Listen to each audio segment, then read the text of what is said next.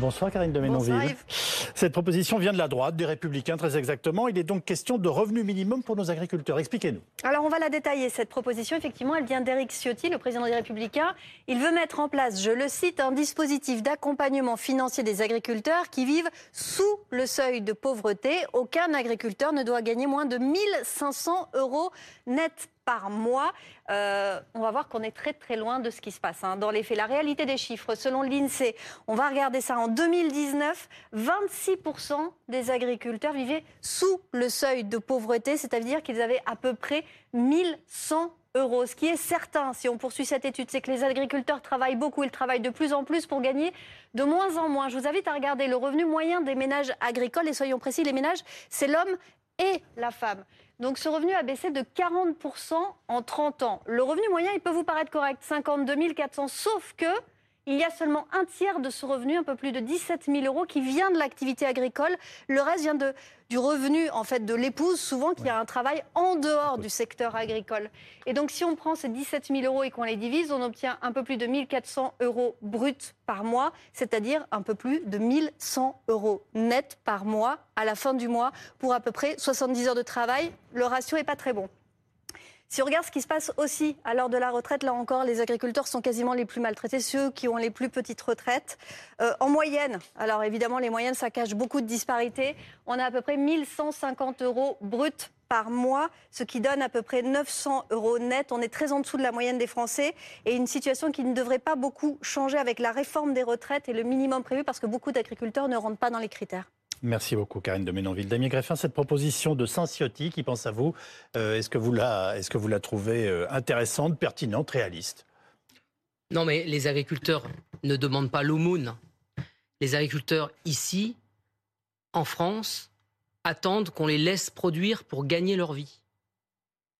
En fait, d'entendre des inepties, comme on vient d'entendre sur votre plateau à l'instant, pour dire qu'on manque, euh, on manque d'eau, on manque pas d'eau aujourd'hui. Ah bon? Simplement, l'eau est extrêmement tombe toujours. Vous savez, moi, sur mon exploitation, il tombe toujours 650 mm d'eau. Pas la peine d'être grossier. Par an. Hein. Et donc, en fait, il faut pas, si vous voulez, euh, laisser penser euh, n'importe quoi à, tout le monde, puisqu'en fait, euh, les écologistes, aujourd'hui, toute, toute la sphère écologiste tenterait de nous faire croire qu'en fait, il n'y a plus d'eau. Mais c'est faux. Mais l'environnement n'est pas en train de changer. Vous niez je finis. 650, 650 mm d'eau sur mon exploitation. Là où il y a une difficulté, c'est que cette eau-là ne tombe plus au bon moment, à la période où il faut qu'elle tombe pour alimenter une plante. Effectivement, il y a un bouleversement climatique. On le vit tous. Et je pense que les agriculteurs le vivent en premier, Madame la Ministre en premier. Ah donc mais expliquer à tout le monde, quand l'eau, vous avez dit, il tombe moins d'eau. Oui, c'est vrai. Il ne tombe pas moins d'eau l'eau est répartie et tombe de manière différente. Donc en fait, l'Espagne l'a fait depuis des années. Elle a stocké son eau, elle a investi dans des infrastructures pour continuer à pouvoir produire et à nourrir les hommes. Ce qu'on attend des agriculteurs, pour en revenir à votre question, puisque j'ai un peu fait de digression, c'est qu'en fait, on ne demande pas l'aumône. On demande finalement de pouvoir vivre de notre produit et de, de notre travail, pardon, et que en fait l'ensemble des normes que ce gouvernement et d'autres avant ont mis en place, qui viennent peser sur les comptes d'exploitation, étouffent les agriculteurs et qu'on soit finalement logé à la même enseigne. Alors, est-ce qu'il faut effectivement, puisque l'agriculture est extrêmement diverse, est-ce qu'il faut à un moment donné trouver des solutions ou y réfléchir? Peut-être, mais quand vous présentez ces chiffres, souvent les agriculteurs ont parfois d'autres revenus euh, qui sont issus de, l'énergie, euh, la méthanisation, mais aussi le photovoltaïque. En fait, il faut prendre tout ça en compte. À un moment donné, on ne demande pas l'aumône. Donc 1500 euros par mois, c'est pas une bonne idée. Mais en fait, un oui, un non. Je en fait, mais moi, moi compliqué comme question. Mais moi, je ne sais pas ce que ça veut dire parce que ça a été rappelé tout à l'heure. En fait, euh, moi, je n'oppose pas les gros et les petits, mais à un moment ah donné, l'agriculture. Non, mais comme vous venez de le faire. En fait, vous dites. Ah, en, fait, je vais vous dire. En 700, France, 700 hectares dans la Beauce, c'est pas Madame un petit éleveur du. 700 hectares dans la Beauce, c'est pas un élevage de, chèvres dans l'Ardèche. Madame, Madame la ministre, pas pareil. nous avons en France, quels que soient nos systèmes, l'agriculture la plus petite au monde. Et c'est vous qui nous avez conduits dans, cette situation. Bien sûr. Mais ça veut dire quoi l'agriculture la plus petite bah, au en fait, si vous, c'est intéressant comme notion, oui. Je, vous prends un exemple. Moi, je suis céréalier. Oui. Et je suis, je, suis en Ile-de-France, vous avez 650 000 hectares qui sont cultivés, qui sont mis en valeur par 6 ou 8 000 agriculteurs. Hum.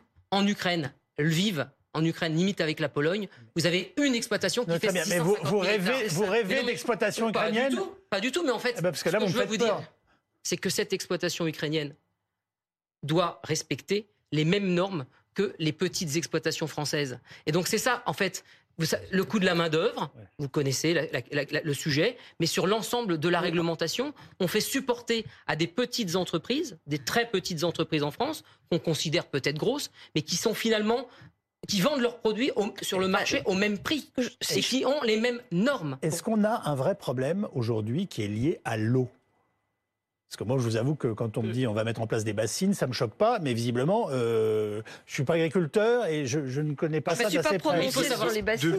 Depuis, depuis, quelques années, on a effectivement une variabilité climatique, les températures, les précipitations, une hétérogénéité entre les années, entre les saisons, qui font que les agriculteurs font face à des risques, des imprévus qui sont de plus en plus fréquents, oui. euh, des aléas importants. Donc, euh, les pour ce qui concerne les éleveurs les prairies, euh, par exemple, en 2022, on a une production d'herbes et de fourrage qui a été bien inférieure à la moyenne des 30 années précédentes.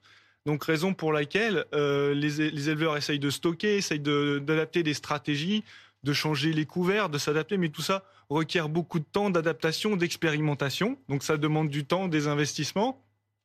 Et par ailleurs, euh, il y a une demande qui a été faite de travailler sur les dispositifs assurantiels et les bons indicateurs pour pouvoir indemniser les éleveurs lorsqu'ils sont victimes de euh, pertes de, récoltes et de fourrage très importantes. Donc vous nous dites qu'on est quand même confronté en France à une agriculture qui va être euh, concernée par de vrais bouleversements, je vous ai bien compris.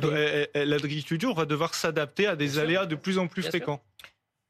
Oui, moi, le modèle dont on parle, c'est le modèle qui est en train de nous faire euh, crever, qui a fait disparaître des milliers d'exploitations, de milliers d'agriculteurs depuis des années, c'est-à-dire une agriculture de plus en plus intensive, avec de très grands espaces, avec la disparition des haies et les inondations qui vont avec. Ce qu'on nous demande aujourd'hui, c'est arrêter de nous embêter avec les nitrates parce qu'on n'a pas assez d'algues vertes, arrêter de nous embêter avec les pesticides parce qu'on n'a pas assez de maladies euh, qui vont avec, euh, arrêter de nous embêter avec tout ça parce que ça nous gêne dans la production. Est-ce que c'est vraiment le modèle d'agriculture qu'on souhaite? Est-ce que opposer comme ça, de manière violente, parce que monsieur, vous avez été violent et désagréable tout à l'heure, et opposer de manière violente? Il est un peu remonté en ce moment. Hein. Oui, j'entends bien, mais, oui, mais ça n'explique pas. Euh, je suis pas une écologiste particulièrement virulente et ça n'excuse pas euh, ce type de mots. Enfin bref, peu importe, c'est pas grave. Je vais vous répondre. C'est pas grave. Euh, ce que je suis en train de dire, c'est que d'opposer ceux qui essayent de dire, écoutez, on est dans, une, dans un grand changement. Je rappelle que le Conseil pour le climat a rendu un rapport il y a 48 heures mettant en lumière le fait que l'agriculture n'a pas commencé sa mutation au regard du changement climatique. C'est pas moi qui le dis, c'est le Haut Conseil pour le climat. C'est peut-être encore des inepties, je n'en sais rien. Mais enfin, en tout cas, c'est ce que dit le rapport du, Haut Conseil pour le climat. Par voie de conséquence, euh, d'aller vers ce type d'agriculture qui certes est, peut-être euh, au Brésil, mais on va sortir, on va pas signer le Mercosur, donc tout va bien. Moi, je pense que c'est pas le modèle d'agriculture dont on a franchement envie et besoin. Vous êtes celle qui oppose la Je me permets simplement, voilà, moi, je voudrais réagir sur la proposition euh, de la droite, des Républicains, sur ce, ce, revenu plancher. Moi, en tout cas, c'est pas ce que j'ai pu entendre comme revendication. Il y a une revendication d'être payé au juste prix. On a parlé des initiatives C'est qui le patron et autres, et la, et la volonté que par la loi Egalim, qui a des bons principes, eh bien, on puisse avoir de la part de la grande distribution des, des revenus corrects pour les, les, agriculteurs. Donc quand on a des partis qui essayent de faire une récupération politique, je dis attention, attention, restons dans la discussion comme il est proposé par le gouvernement pour aller au bout et trouver des solutions. Et donc on attend maintenant les annonces demain du Premier ministre et on retrouve Igor Saïri. Igor, plusieurs gros barrages hein, sont en place depuis cet après-midi autour de la capitale et vous êtes ce soir sur l'autoroute A4 à l'est de Paris. Vous nous confirmez qu'elle est bien coupée dans les deux sens Elle est bien coupée dans les deux sens. Yves, il s'agit de deux fois trois voies. Elle est bloquée depuis cet après-midi et elle sera bloquée jusqu'à au moins jeudi 19h. Et pas forcément euh, en fonction de ce que va annoncer Gabriel Attal euh, demain. Il y a environ 200 personnes actuellement ce soir. La moitié va dormir cette autoroute A4, il y a des camions pour, pour cela. A priori, demain, il devrait être le double. Il y a aujourd'hui 200 personnes et 80 tracteurs. Ce sera x2 à partir de, à partir de demain, avec un écran géant pour suivre l'actualité et les annonces du Premier ministre. Et on va aller voir Jean-Paul. Jean-Paul, c'est intéressant parce qu'il est à la retraite depuis le mois d'octobre. C'est un céréalier, céréalier de Seine-et-Marne. Et il a donné les clés de la maison à son fils il a une vision assez intéressante justement parce que lui a, connu ce qui se passait avant. Mais d'abord, on va Yves demander euh, quel est le menu ce soir? Jean-Paul, qu'est-ce qu'on mange ce soir? On mange euh, du sanglier. Du sanglier euh, qui a été prélevé dans les champs à côté de Provins. Et attends, j'ai un petit peu de boulot à faire. Eh ben, Jean-Paul, il est au fourneau là, il, n'arrête pas. Parce que on aime bien les bonnes choses quand même. Voilà. Et donc, euh, c'est du sanglier. Euh, euh, local. Qui fait, local, qui fait des, dégâts dans les cultures. Alors, on aime bien la chasse aussi, hein. on est des ruraux. Et on aime bien aller jusqu'au bout de notre plaisir, et c'est de partager la viande entre copains. Jean-Paul, je disais que vous avez donné les clés de la maison à votre fils, et que ce sera sans doute beaucoup plus difficile pour son fils que pour vous à votre époque. Alors ça, c'est pas moi qui détiens la clé du, c'est pas moi qui détiens la clé, c'est nos, politiques. Euh, nous, on est là ce soir pour euh, justement que nos, enfants puissent euh, vivre de leur métier et avoir un revenu décent. Voilà, c'est ça le. Bon, il y a la fête, mais la fête, elle est là pour dire attention les gars, on existe. Hein, et faut pas nous prendre pour des rigolos. Hein. On peut, on est des bons gars, mais on peut devenir aussi chaud. Et c'est possible, c'est un scénario possible. Ah ça c'est possible. Hein. Ça peut.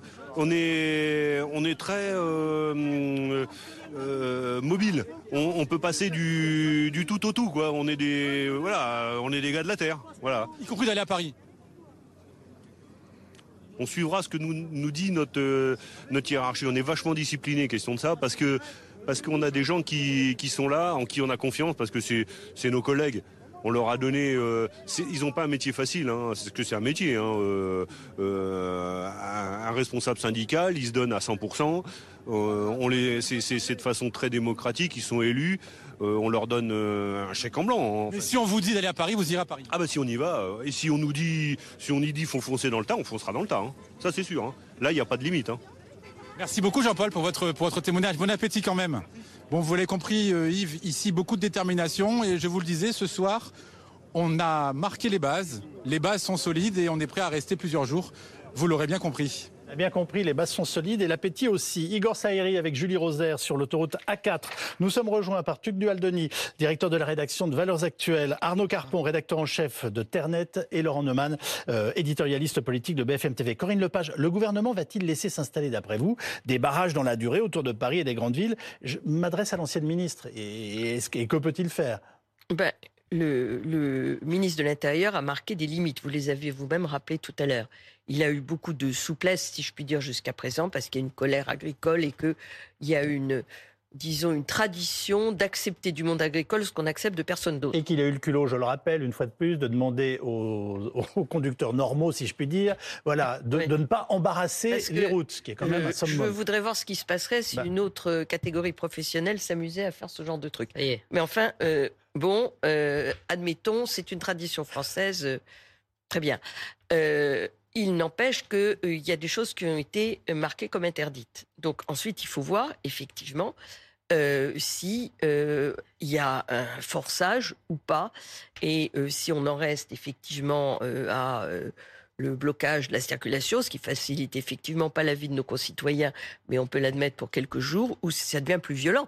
à ce moment-là, ben, c'est très difficile à gérer, hein, de toute façon, pour un ministre de l'Intérieur. Parce que qu'est-ce que vous voulez qu'il fasse Il envoie des tanks? Jeu ou des chats. Qu'est-ce qu'on fait contre, euh, euh, contre ça? C'est quand même très difficile. Mais ça veut dire, Damien Greffin, que euh, même à 30 km de Paris, on ne peut pas vous déloger? Non. On ne nous déroge, on ne, non, non, on nous délogera pas. En fait, si vous voulez, les agriculteurs sont pas là pour livrer la révolte ou organiser la chanlie. Ils sont là pour qu'en fait le gouvernement prenne conscience de leurs difficultés et engage sérieusement la négociation. Mais en fait, encore une fois, Madame Lepage oppose finalement deux mondes. C'est ce que vous avez toujours fait. Et en fait, quand, vous, quand dans les Yvelines, dans mon département, vous prenez finalement euh, le parti des, éditions Jacob, Odile Jacob, contre l'installation d'un agriculteur bio, en fait, vous pouvez nous raconter la messe ici. Mais en fait, euh, ce qui s'est passé tout à l'heure. Ce que je fais d'abord, je voudrais revenir. Ça n'a rien à voir. Vous allez me laisser terminer Non, parce que vous mêlez ma vie professionnelle où j'ai défendu effectivement. Mais c'est la même pas chose, les madame. éditions vous Jacob. Vous êtes opposé à l'installation C'est mon métier. C'est mon métier. On ne peut pas donner des leçons à moi. Un agriculteur bio, c'était un haras. Alors ne mélangeons pas. Je vous arrête tout de suite parce qu'on ne peut pas se lancer dans ce débat-là ce soir. On est en train de parler de la situation des agriculteurs que vous êtes censé défendre. Je me permets de vous le rappeler. Franchement, ça donne pas une bonne image. Denis, est-il temps que le gouvernement change de ton pour dire les choses simplement. En, tout cas, ils peuvent rien faire, si vous voulez, contre cette euh, mobilisation euh, et pas les déloger, euh, puisque quand vous avez un soutien de 87% de la population, c'est ça qui oui, mais Vous connaissez les Français jusqu'au moment où ça va commencer à les énerver. Oui. Ah oui, mais alors je crois qu'avant que les Français soient énervés par les agriculteurs, s'ils achetaient systématiquement français, ça se saurait aussi. non, mais ça, c'est une contradiction effectivement du consommateur ah français. En revanche, le citoyen français, lui, il est profondément attaché à ses agriculteurs. Donc le gouvernement, il y a déjà ce soutien massif de la population. Vous avez vu, comme moi, les images de gens qui klaxonnent, qui leur apportent des, des, croissants, du, du, café le matin. Bah, ça, On aime nos agriculteurs, il n'y a aucun doute là-dessus. Je, je, pense que ça joue quand même dans les marges de manœuvre euh, en termes euh, d'ordre public euh, du gouvernement. Ensuite, je pense qu'il y a un deuxième élément, c'est que je suis pas totalement sûr que le gouvernement ait la conscience tranquille sur le sujet. Ah. de, en, Emmanuel Macron a anticipé des directives européennes sur les, je vais essayer de bien le prononcer, les néonicotinoïdes qui permettent de cultiver les betteraves. Il a anticipé des directives européennes sur le glyphosate et de toute façon, il est englué dans un système de décroissance euh, écologiste euh, qui euh, le dépasse, puisque c'est à Bruxelles que se décide une réduction de la, de la surface agricole allouée, que c'est à Bruxelles que se décide le pacte vert, et que c'est à Bruxelles que se décident des traités de libre-échange. Emmanuel Macron a été élu en 2017, c'est l'année où l'UE a signé le CETA avec le Canada, qui est un accord qui est, est, clairement défavorable pour les éleveurs français, puisque les éleveurs canadiens, eux, peuvent élever euh, leur euh, cheptel dans des, dans des conditions sanitaires euh, beaucoup moins restrictives que les Français. Et en 2020, c'est récent, il y a eu l'accord avec le Vietnam, par exemple, et qui défavorise considérablement. Vous imaginez bien qu'avant qu'on vérifie que l'agriculteur vietnamien respecte les mêmes règles si stricte, si normative, si absurde d'un point de vue administratif que les agriculteurs français, bah il se passera du temps. Que Madame Le Laurent Neumann, est-il est, euh, grand temps que, le, hein. que le, gouvernement intervienne pour, euh, en gros, faire régner l'ordre hein, dans les barrages? Alors, euh, il y aura, il y a des lignes rouges qui ont été fixées, mais permettez-moi, pour répondre à votre question, de vous faire part de ma joie jubilatoire. J'adore les dix jours qu'on vient de vivre. J'adore ça. C'est une leçon de pédagogie pour nos responsables politiques, pour nous, pour nous les journalistes, euh, qui avons oublié d'une certaine manière l'agriculture. On vient de vivre une campagne présidentielle il y a moins de deux ans. Vous avez entendu parler d'agriculture? On a entendu parler de rien. Donc Moi euh, pas. Moi pas, pas un mot, absolument pas un mot. Et là, tout à coup, tout le monde est en train de faire un formidable cours de rattrapage, tout le monde est en train de découvrir comment vivent au quotidien nos agriculteurs, et on est en train de faire du rattrapage. Donc c'était mon petit moment de joie bah, jubilatoire. Ah et je vais vous dire... Qu'apparemment Arnaud Carpon ne partage pas. Oui, bah, les responsables politiques sont aussi en train de faire du rattrapage. Parce que eux aussi, lorsqu'ils sont à Bruxelles, lorsqu'ils sont en campagne, lorsqu'ils euh, conquiert le pouvoir, les agriculteurs viennent tout en bas. Et là, tout à coup, on a un Premier ministre qui vient devant des ballots de paille dire je mets l'agriculture au-dessus de tout. Bah, pardon, ça me, euh, ça, me rend d'une certaine manière heureux, même si les agriculteurs vivent une crise absolument euh, terrible. Réaction d'Alain Carpon, et on part justement, à, Matignon. Justement, c'est bien de le rappeler, les agriculteurs vivent une crise quand même sans précédent. Et euh, ce rattrapage, il est quand même malheureux parce que je pense que les agriculteurs ne voulaient pas bloquer des autoroutes, ne voulait pas monter sur Paris. Euh, il y a quand même euh, là aujourd'hui une situation très inédite, je trouve. Euh, à chaque fois, dans les crises, et il y en a eu ces dernières années, des crises agricoles, des manifestations, et Damien Greffin peut en témoigner, des, problèmes conjoncturels, des problèmes de prix sur certaines filières. Là, aujourd'hui, on est face à une conjonction de crises dans toutes les productions. Et quand j'entends les trois revendications principales qui ont été données tout à l'heure sur, sur le terrain, ça relève de l'Europe, j'ai l'impression. La, la, surtransposition des normes, alors il y a des actions, euh, il, y a, des possibilités françaises pour éviter de surtransposer des normes européennes. Mais il y, a, le, mieux-disant européen qui pose problème aujourd'hui aux agriculteurs français. L'Europe veut être la championne de la durabilité dans son agriculture. C'est pas mal, non? C'est très bien, c'est louable. Mais, Comme projet, en tout cas. Mais, il y a une schizophrénie. Oui, c'est très, très louable, mais il y, a une, schizophrénie de l'Europe à, à, continuer à laisser rentrer, par exemple, euh, du poulet euh, venu euh, du Brésil, du Brésil ukrainien, vietnamien. Et, qui n'est pas produit dans les mêmes conditions, même européennes. Et, c'est ça le, le, fond du problème. Et, je trouve le, le moment euh, très singulier à trois, trois mois, trois, quatre mois des élections européennes, à un mois du salon de l'agriculture. Alors, bah. euh, Laurent Neumann, c'est, oui, ok, il y a un rattrapage, mais ce serait, ce serait quand même formidable de, de parler d'agriculture tout au long de l'année de manière plus positive et d'aller voir des agriculteurs. Prêcher un convaincu, hein Oui, oui, mais et d'aller voir des agriculteurs qui gagnent leur vie, bien leur vie, euh, en nourrissant chaque jour, trois fois par jour, les Français. Le gouvernement a en tout cas promis d'apporter des réponses complémentaires à cette crise à partir de demain, je vous le rappelle. Bonsoir Anne-Sora Dubois. Vous êtes à Matignon. Malgré son discours de, politique générale euh, attendu demain, le Premier ministre a pris le temps de, recevoir de nouveau les principaux leaders des syndicats agricoles. Oui, étant donné l'ampleur de la crise, et ça y est, record euh, battu par rapport à la dernière réunion de la semaine dernière avec les mêmes protagonistes. La réunion avait duré 2h10. Euh, record battu à 7 heures de 4 minutes. Ça fait 2h14 euh, qu'ils sont ensemble. Quatre personnes dans le bureau du Premier ministre. Gabriel Attal, son ministre de l'Agriculture Marc Fesneau et les présidents de la FNSEA et président des jeunes agriculteurs Arnaud Rousseau et Arnaud Gaillot. Quatre hommes qui tentent encore eh bien, euh, de régler ce conflit agricole, qui tentent encore de trouver un terrain d'entente pour éviter le blocage de Paris et la poursuite du mouvement. Alors on peut vous dire, selon nos informations, que ça ne va pas s'arrêter ce soir parce que normalement, contrairement à la dernière fois, il ne devrait pas y avoir de prise de parole ni du ministre de l'Agriculture ni des présidents de ces deux syndicats. Ça veut tout dire. Ça veut dire que ce soir, on n'entendra pas, à la sortie de cette réunion à Matignon qui se poursuit à l'heure où je vous parle, on n'entendra pas dans la bouche de ces deux responsables syndicats, sauf surprise, un appel à la levée des blocages. On n'entendra pas un appel à, à l'arrêt de la mobilisation. Vous l'avez dit, le gouvernement a promis des annonces euh, pour demain. On a bien compris qu'Emmanuel Macron a finalisé une partie de ces annonces avec ses ministres qu'il a réunis avant le Conseil des ministres cet après-midi. Sans doute, Gabriel Attal est-il en train de communiquer une partie de ces annonces à ces deux leaders syndicaux. Mais on a bien compris, en tout cas, que ce soir, ces deux leaders syndicaux maintiennent la pression sur le gouvernement jusqu'aux annonces qui seront faites demain, vraisemblablement lors de la déclaration de politique générale de Gabriel Attal à l'Assemblée nationale. Anne Sora Dubois en direct de Matignon avec euh, Sébastien Savoie. Laurent Neumann, quelles sont les options qui sont sur la table pour Gabriel Attal? Il y en a d'abord? Ah bah, euh, J'espère qu'il y en a, parce que l'idée, c'est que tout ça euh, s'arrête le plus vite possible. Et on a bien compris la détermination des agriculteurs. Ça ne s'arrêtera que s'il y a des réponses concrètes. Alors, il y a une première salve de réponses. D'ailleurs, unanimement, les agriculteurs ont dit c'est bien mais unanimement, ils ont dit c'est insuffisant. Donc il va bien falloir trouver des choses. Il y a des choses que le Premier ministre peut annoncer au niveau national.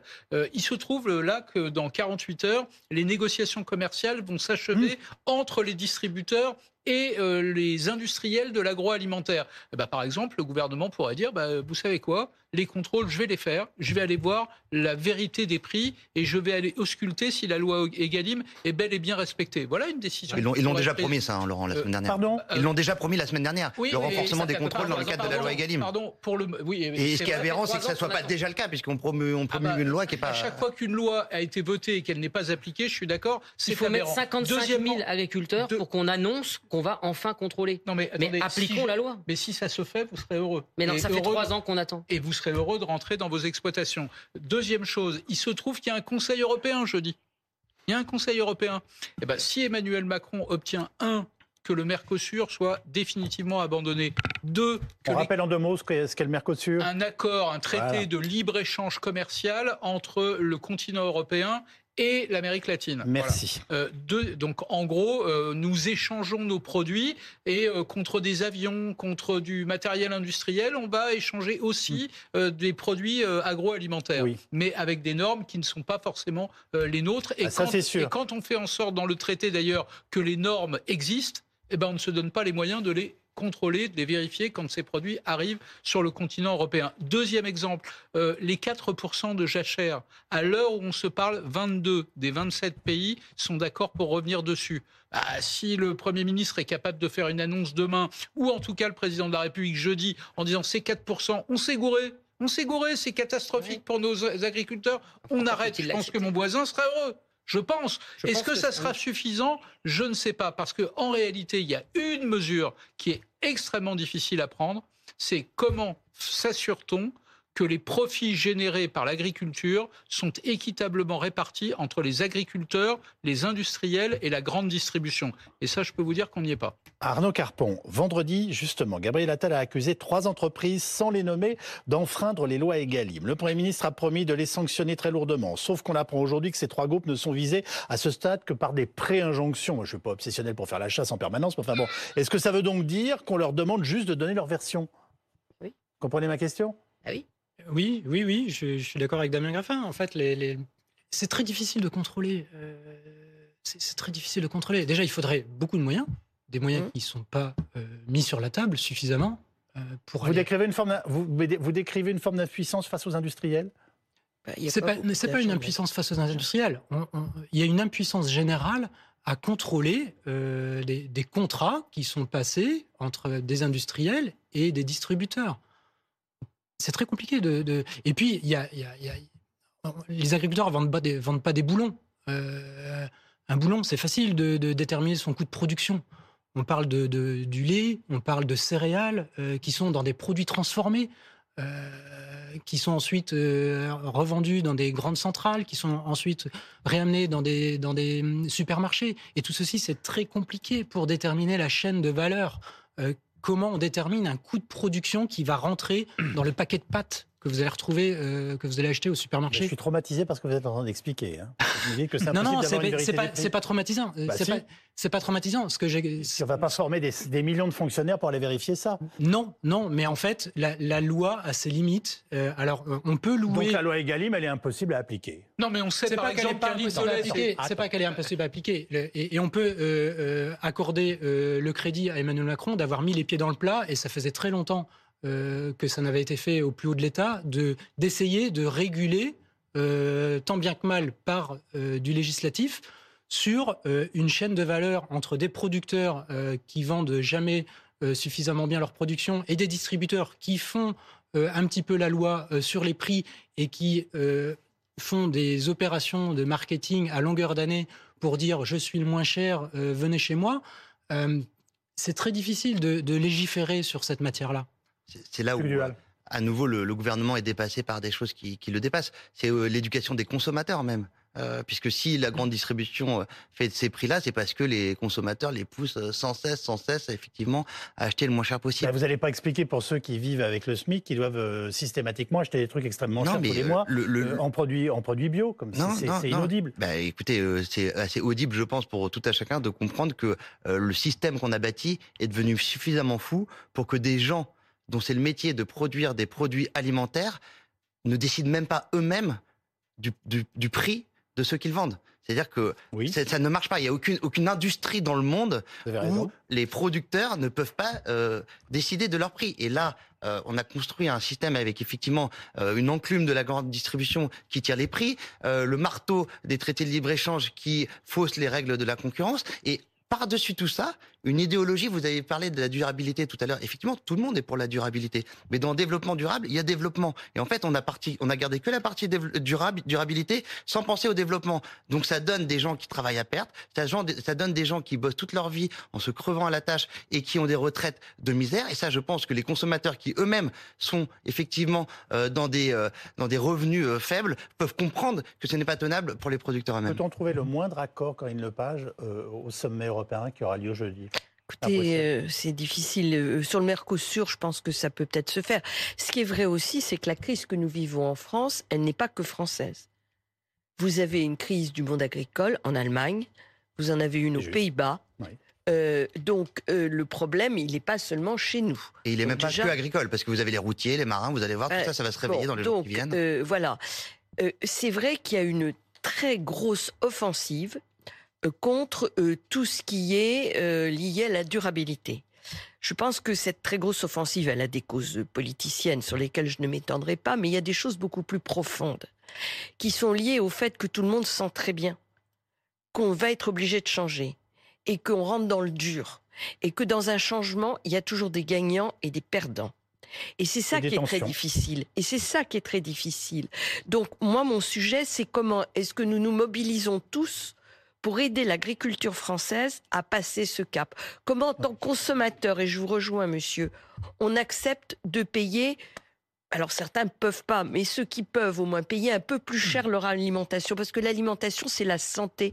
On se gargarise de la durabilité des normes environnementales, mais je suis désolée, les normes environnementales, c'est avant tout des normes sanitaires. C'est pour que les gens aillent bien, c'est pour que les maladies régressent. C'est ça le, c'est ça le sujet.